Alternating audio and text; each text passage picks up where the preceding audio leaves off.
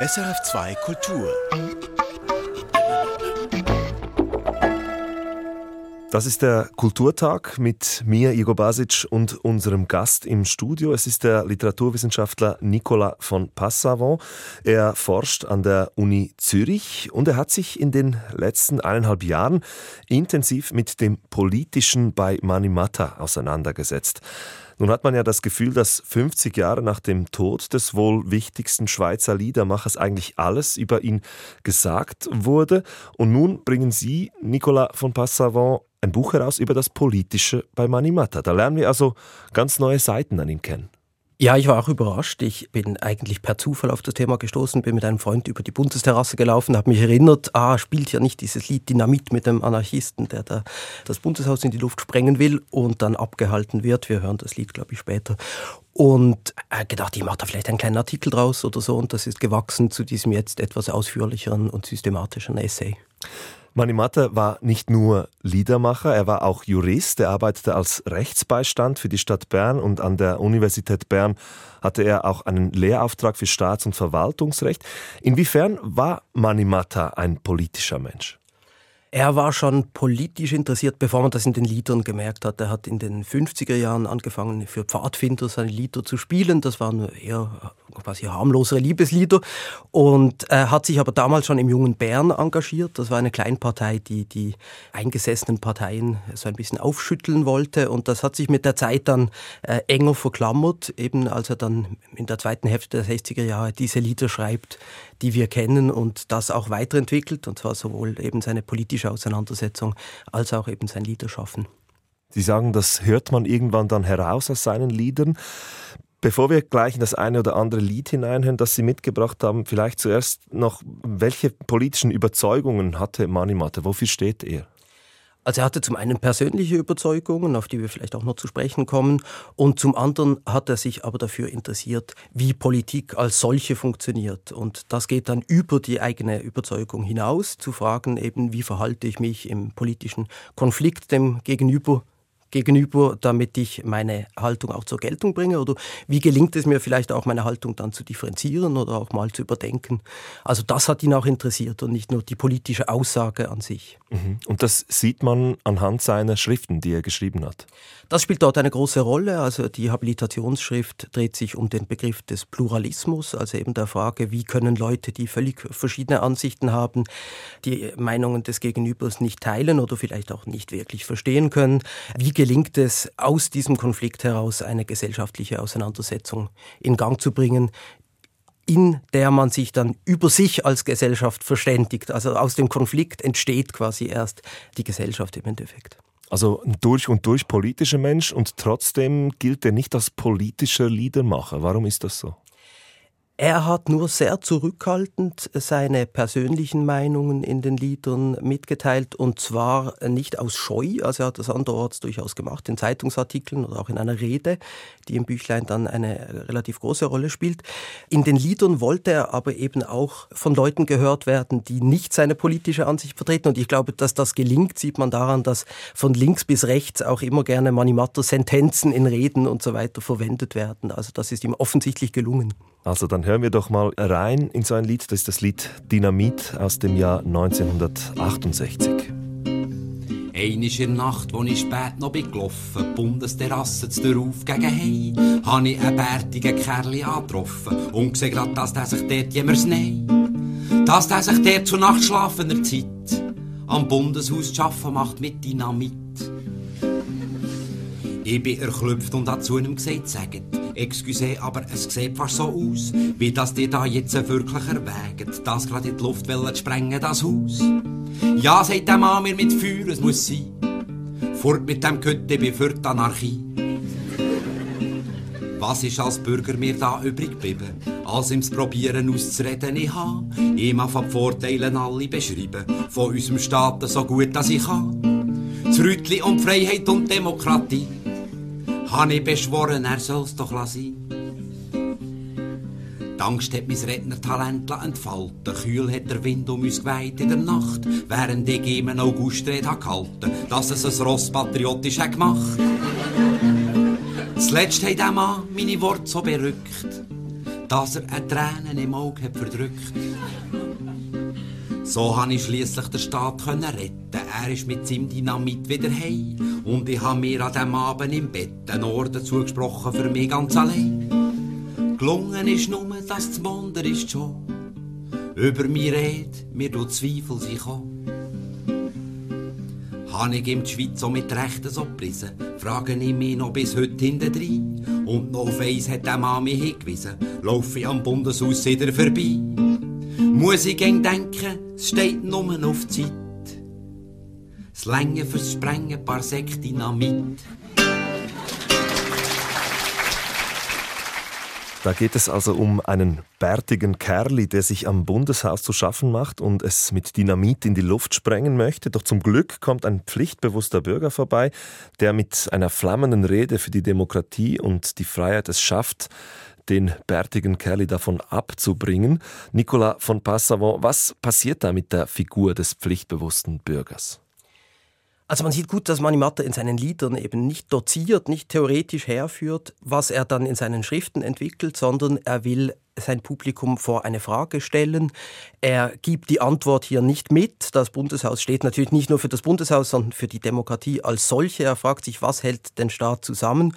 Und um das eben anschaulich zu machen, erklärt er das Ganze nicht einfach, sondern er stellt es auf witzige Weise mit satirischen Mitteln dar. Der Anarchist ist eine überzeichnete Figur, aber eben auch dieser brave Bürger ist eine überzeichnete Figur, der hier sehr umständlich seine Nachfrage formuliert und ich glaube, das erklärt auch ein Stück weit den Erfolg dieser Lieder eben, dass man nicht mit dem Holzhammer, wie er gesagt hat, äh, wie das andere politische Liedermacher seiner Zeit gemacht haben, die Dinge darstellt, sondern eben mit dem feineren Hämmerchen der Anarchie äh, das zeigt. Sie sagen, das Bundeshaus steht in dem Lied für die Demokratie in der Schweiz und die sieht Mani Matte in Gefahr.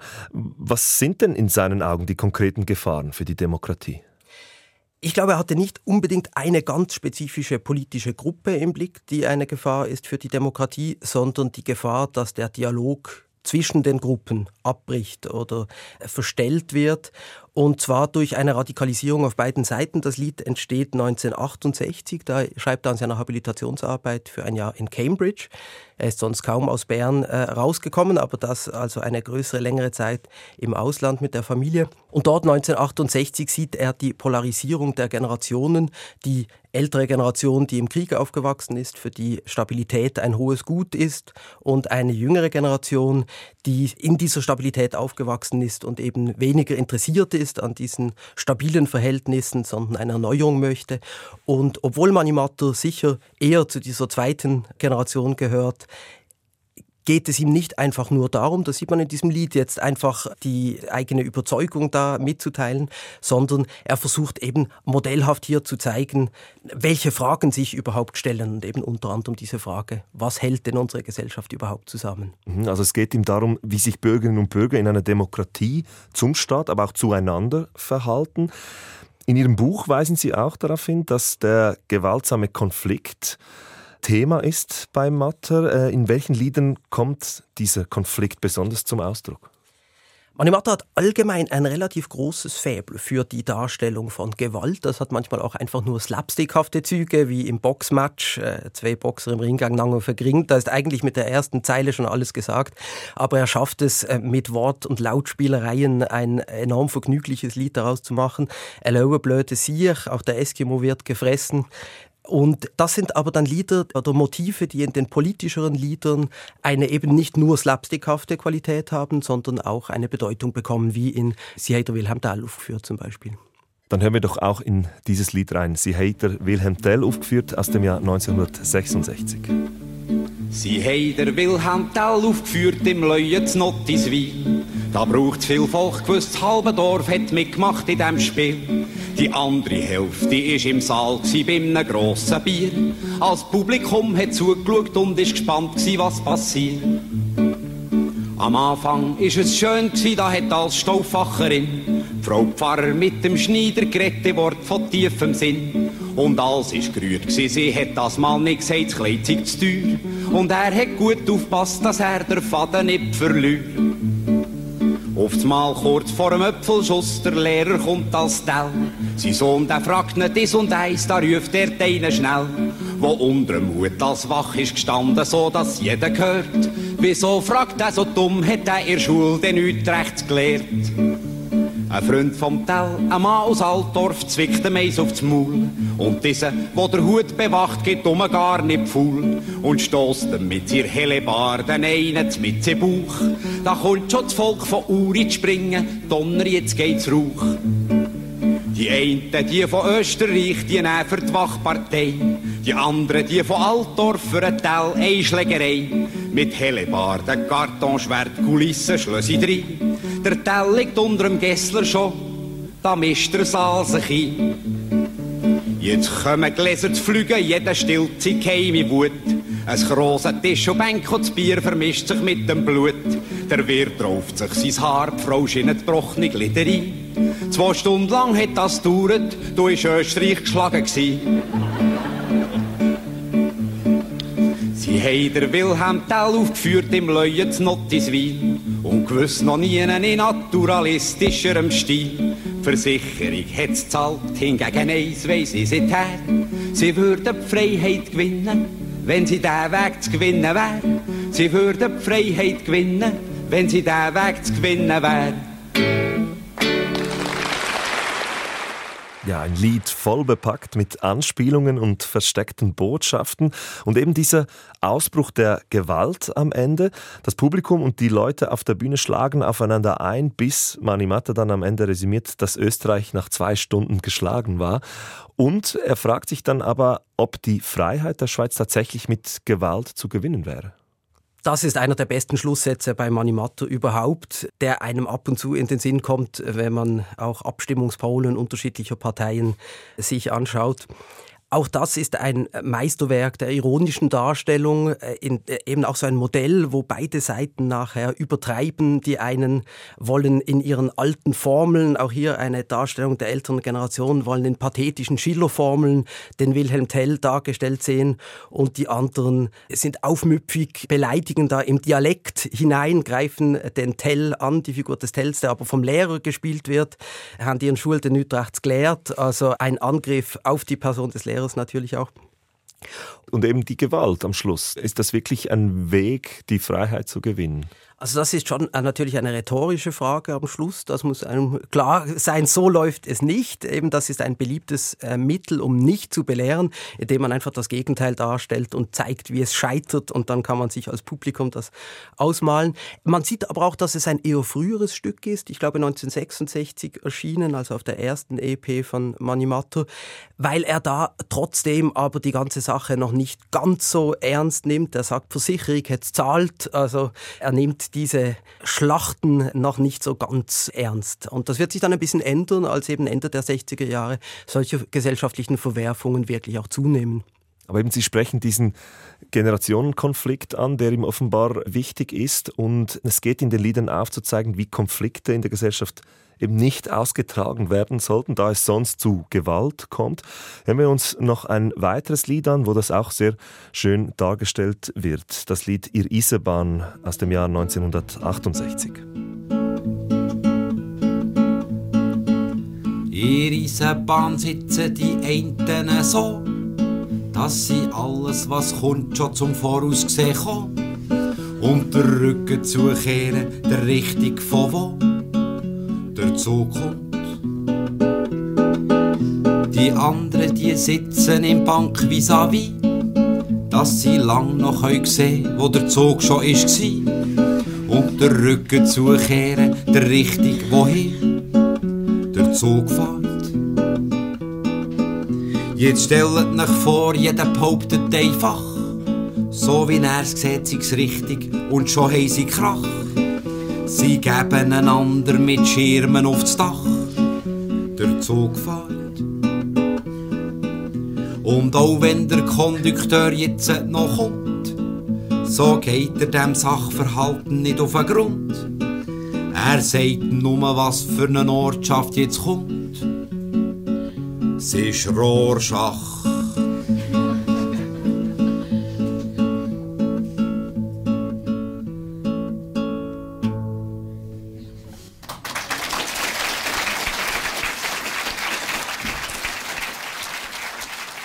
Hier also ein Beispiel dafür, wie ein Konflikt eben nicht ausgetragen werden sollte, wie er schiefgehen kann. Ja, man sieht sehr gut. Manimata gehörte sicher eher zu jenen, die in der Zugrichtung nach vorne geblickt haben. Aber er, er gibt da nicht dieser Seite einfach recht, sondern er zeigt, was für eine Spannung da entsteht und dann natürlich lakonisch am Schluss, der Kontiktor, da zahlt eben keine Versicherung mehr, der Kontiktor hilft nicht, sondern er sagt nur, es ist Rorschach und das spielt natürlich vermutlich auch ein bisschen auf den Rorschach-Test an, den man aus der Psychologie kennt, wo man in diesen Tintenklecksbildern mit gleichem Recht völlig verschiedene Dinge eben erkennen kann. Also da nimmt er erstmal die Konfliktsituation als solche ernst, ohne schon äh, selber das zu beurteilen. Mhm. Jetzt könnten aber manche sagen, ja gut, was ist das Politische dann in diesem Lied zum Beispiel? Also das könnte ja auch etwas, etwas Gesellschaftliches sein. Also hey, vertragt euch, gebt euch nicht mit Schirmen aufs Dach, wenn ihr eine andere Meinung habt.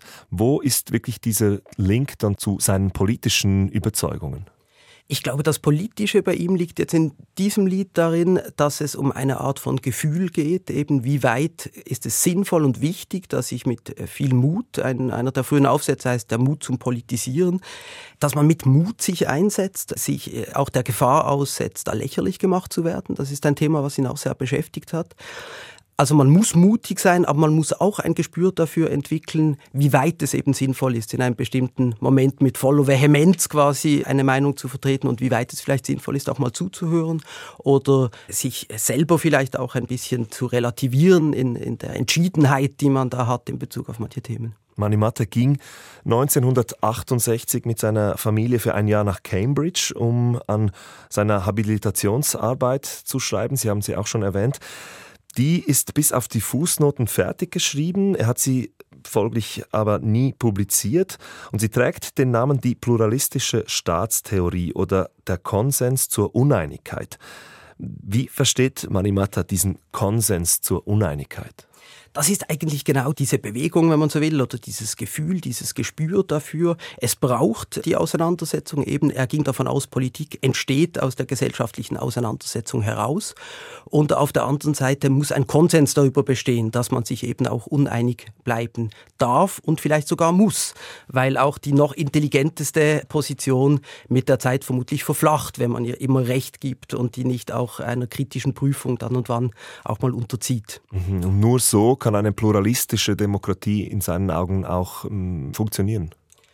Ja, nur so in einem immer neuen äh, sich auseinandersetzen, in einem immer neuen äh, sich gegenseitig eben auf die Probe stellen, sich gegenseitig kritisieren, entsteht für ihn überhaupt Gesellschaft und entsteht für ihn letztlich auch der Staat überhaupt erst als demokratischer Staat wirklich.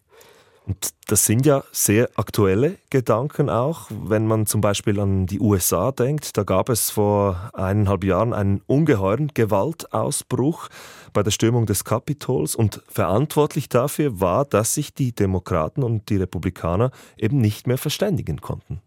Ja, ich denke, es betrifft heute ganz viele Felder, wo man vor allem auch in den Medien Leute zeigt, die möglichst extreme Haltungen haben, wo man das Gefühl hat, der politischste Mensch ist derjenige, der die äh, festeste, un, äh, unanfechtbarste Meinung hat. Und tatsächlich sieht man eben, oder kann man vielleicht auch ein Stück weit von Manimatter lernen, dass das eben noch nicht reicht zum Politischen, sondern dass da eben so ein bestimmtes demokratisches Gespür noch dazukommen muss. Wir haben das ja auch bei Corona gesehen. Also da sprach man ja von einem regelrechten Graben, der durch die Bevölkerung durchging. Wie hätte Mani Matter auf die Corona-Pandemie geschaut? Ich glaube, diese allgemeinen politischen Verwerfungen, die wir heute sehen, auch in der Ukraine, da hätte Manimato dann vielleicht gesagt, jetzt habt ihr das endlich begriffen mit dem Zündhölzchen, das muss auf den Teppich und dann muss das Haus brennen und das Quartier und dann wird das also nicht gelöscht. Also nein, ich glaube, äh, man kann jetzt nicht konkrete Meinungen äh, ihm da zuschreiben, aber ich glaube, die Qualität eben seiner Herangehensweise an Politik ist es, dass man auch abstrahiert dann nur von einzelnen Überzeugungen, auch wenn die vielleicht auch mit unterschiedlichen Gründen sehr tief gehegt werden und versucht eben auch nochmal zu verstehen, was das mit einer Gesellschaft als Ganzes dann macht und wie man auf diese Situation dann reagiert und nicht nur auf die Frage, ob sich jetzt die einzelne Person impfen lässt oder nicht. Mhm, mh. Aber was ich mich frage, ist, da lebt dieser Mani Matte in den 1960er Jahren in Bern, ein junger Mann um die 30 und er hat eine ungeheure Weitsicht und eine Weisheit, die er an den Tag legt, diesen unideologischen Blick auf die Gesellschaft. Das ist schon faszinierend. Faszinierend ist für mich vor allem, wie er es schafft, einerseits eben diese unideologische Darstellung dieser Bewegungen, dieser Konfliktdynamiken in der Gesellschaft, wie er es schafft, das nachzuzeichnen und gleichzeitig aber auch sehr dezidiert durchaus seine Meinung zu den Dingen sagt, eben weniger in den Liedern, aber er hat sich in Zeitungsartikeln und in einer Rede sehr klar geäußert, was seine persönliche Sicht auf die Dinge ist, ohne aber auch dort dann das Gegenüber zu überrollen. Also er bleibt auch da in dieser Rede zum Beispiel konziliant und witzig. Also das, das ist, glaube ich, seine Qualität, dass der Humor für ihn auch ein Mittel bleibt, ein Stück weit die Dinge zu distanzieren, aus der Ferne zu sehen und aber auch die eigene Position ein Stück weit zu relativieren, ohne sie aber irgendwie zurückzustellen. Also er tritt auch mit großer Überzeugung auf äh, und ein für die Themen, die ihm am Herz liegen. Was sind denn seine persönlichen politischen Ansichten? Kann man ihn einem politischen Lager zuschreiben? Das junge Bern war ursprünglich eine relativ unideologische Angelegenheit, äh, ist daran aber, wie Manimata später dann geschrieben hat, vielleicht auch ein Stück weit gescheitert, in Anführungszeichen. Er selber hat sich dann eingesetzt, zum Beispiel für das Frauenstimmrecht, das man damals ja noch nicht hatte. Er hat sich stark gemacht gegen die Diskriminierung von Ausländern. Er hat sich stark gemacht für Steuergerechtigkeit. Das wird manchmal relativ technisch auch bei ihm und für Bildungsgerechtigkeit. Das war ihm natürlich gerade als Universitätsdozent auch ein großes Anliegen. Sie haben einen seiner Aufsätze äh, vorhin auch erwähnt, diese Mut zum Politisieren. Da geht es um diese aktive demokratische Teilhabe sozusagen, also dass man nicht alle paar Monate einfach ein Ja oder ein Nein auf einen Stimmzettel setzt, sondern dass man wirklich aktiv sich an der Demokratie beteiligt. Kann man diesen Mut zum Politisieren auch so verstehen, dass man sich eben als Bürgerin und Bürger nicht alles gefallen lassen soll vielleicht? Auf jeden Fall, dass man in Kauf nimmt, das schreibt er dort, sich auch widerlegen zu lassen. Und da schreibt er sehr schön, wirklich oder scheinbar. Also man muss auch damit rechnen, falsch verstanden zu werden, lächerlich gemacht zu werden. Und das ist etwas, was sich eigentlich durchzieht. Eben, ich habe gesagt, am Anfang ist es spitzt sich ideologisch ein bisschen zu bei ihm. Seine eigene Haltung wird deutlicher, ohne aber je äh, dann als Ganzes irgendwie fanatisch zu werden. Aber dieser Mut zum Politisieren, der zieht sich durch als Motiv. Also das ist etwas, was in diesem ganz frühen Text 1964 schon äh, die Hauptrolle spielt quasi. Ich finde diesen Mut zum Politisieren, das spürt man auch ganz gut im Lied der Hans Jakobli und Spabetli aus dem Jahr 1966. Hören wir deshalb dieses Lied uns nun an. Der Hans Jakobli und Spabetli haben mit dem Kochi Taburettli ein Spiel zusammen gespielt zum Geissen. He, he, Frau Meier hat das geheissen. Da ist zum Beispiel zuerst Spabetli drauf klettert auf das Taburettli und Hans Jakobli, wo sonst sagt, ist diffig, diffig drunter geschnackt. Ganz laut hat oben Herz Babettli, jetzt gestampft auf das Taburettli, bis das der Hans Jakobli doppelt, so laut hat unten auf doppelt und gerufen, hey, hey, Frau Meier, machet, doch nicht so kracht, und hey, sie gelacht. Und er ist oben gsi, es unten. Und Spiel hat diesen Weg stattgefunden. Von wegen grad so in dem Spieli. Wie zu gerechtem Beispiel gibt es viele. Ist jeder da dafür, wir krampft. Gern der, wo oben abstampft. Es ist nicht jeder wie das Babettli. So harmlos auf seinem Taburettli.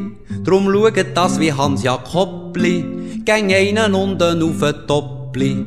Ich würd fast sagen, die Welt wär freier, wenn mehr wird gerufen, hey, hey, Frau Meier. Sehr schöne Szene, die Manimata uns hier aufzeigt. Er plädiert also für den Kampf zwischen oben und unten. Ja, vor allem für den Kampf von unten gegen oben. Das ist eine Szene, die hat er gelesen, ich glaube in den Memoiren von Joachim Ringelnatz, dem Dichter. Und er hat offensichtlich da erkannt, dass man aus diesem Spiel heraus dann auch so eine kleine politische Allegorie entwickeln kann. Und eben mit der klaren Aussage, lasst euch nicht alles gefallen. Nicolas von Passavant, zum Schluss möchte ich noch über die späten Lieder von Mani Mata sprechen. Wir haben es bereits erwähnt, das hat sich im Lauf der Jahre auch ein bisschen verändert, seine Herangehensweise an das Liederschreiben. Jene, die er kurz vor seinem Tod 1972 geschrieben hat, zum Beispiel Warum sieht dir so traurig oder Nee, sage zölle mir. Viele sagen, dass Manimata da einen anderen, ernsteren Ton anschlägt und entschlossener mit seinen Botschaften auftritt. Sehen Sie das auch so?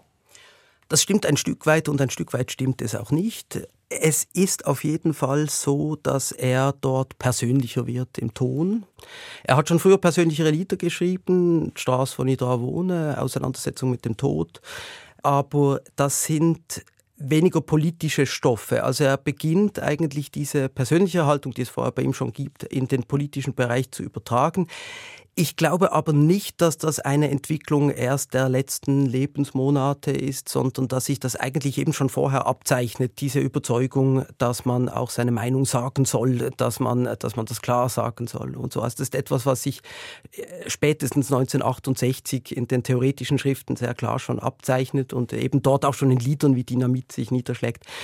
Und es ist auch nicht so, dass das jetzt eine neue Form gewesen wäre, die eine komplette Veränderung seines Schaffens bedeutet hätte. Er hat das nur einmal live noch gespielt, im Bierhübel in Bern bei einer politischen Veranstaltung und dort spielt er zwei dieser neuen Lieder, aber auch, ich glaube, den Wilhelm Tell und Hans-Jakob und Babettle. Also man sieht, das verträgt sich auch mit dem Ton der früheren Stücke. Man war natürlich dann sehr betroffen durch den Tod und hat ein Lied wie Warum seid ihr so traurig?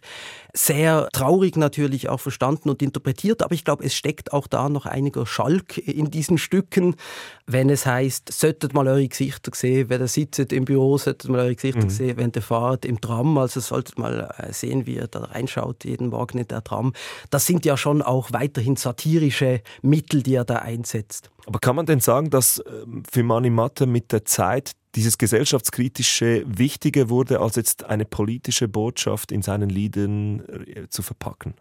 Ich glaube, bei diesen späten Liedern wird der Ton persönlicher, aber es ist nicht so, dass das Grundbild seiner, seiner Dichtung sich da geändert hat. Also man hört auch da eine Aufmüpfigkeit und eine Witzigkeit auch in den Formulierungen, die nicht einfach dann nur Betroffenheitslyrik ist. Also zum Beispiel im Lied «Nee, sage zähle mir». Genau, da, da, gefällt mir diese Interpretation von Loh und Lödük, die wir hier haben, weil es keine Aufnahme von Manimatta gibt. Die gefällt mir sehr gut, weil da auch etwas Rotziges noch drin ist und etwas Freches. Dann würde ich sagen, hören wir doch zum Schluss uns diese Interpretation von Lone Ledig an. Nee, sagt sölle mir. Vielen Dank an dieser Stelle für das anregende Gespräch, Nicolas von Passavant. Ich danke. Das Buch von Herrn von Passavant heißt Hemmungen und Dynamit über das Politische bei Mani Mata und es ist im Zeitglocke Verlag erschienen. Nee, sagt so mir, von nichts mehr anderem träumen. Wir, die müssen leben in der gottvergessenen Stadt, wo man auf dem Trottoir läuft. Und wenn man über die Straße will, muss warten, bis man vom grünen Licht Erlaubnis hat. Und wenn man es nicht so macht, dann wird man überfahren. Ist das der Endpunkt vor Entwicklung von 5000 Jahren? Nein, sagen so mir, von nichts mehr anderem träumen. Wir, die müssen schaffen in der gottvergessenen Stille, wo man wie ein Rädli ist, ihre Maschine. Und niemand überschaut, und wo ihm gesagt wird, was man soll. Und wenn man nicht gegen aufpasst, wird man überfahren. Ist das der Endpunkt vor Entwicklung von 5000 Jahren?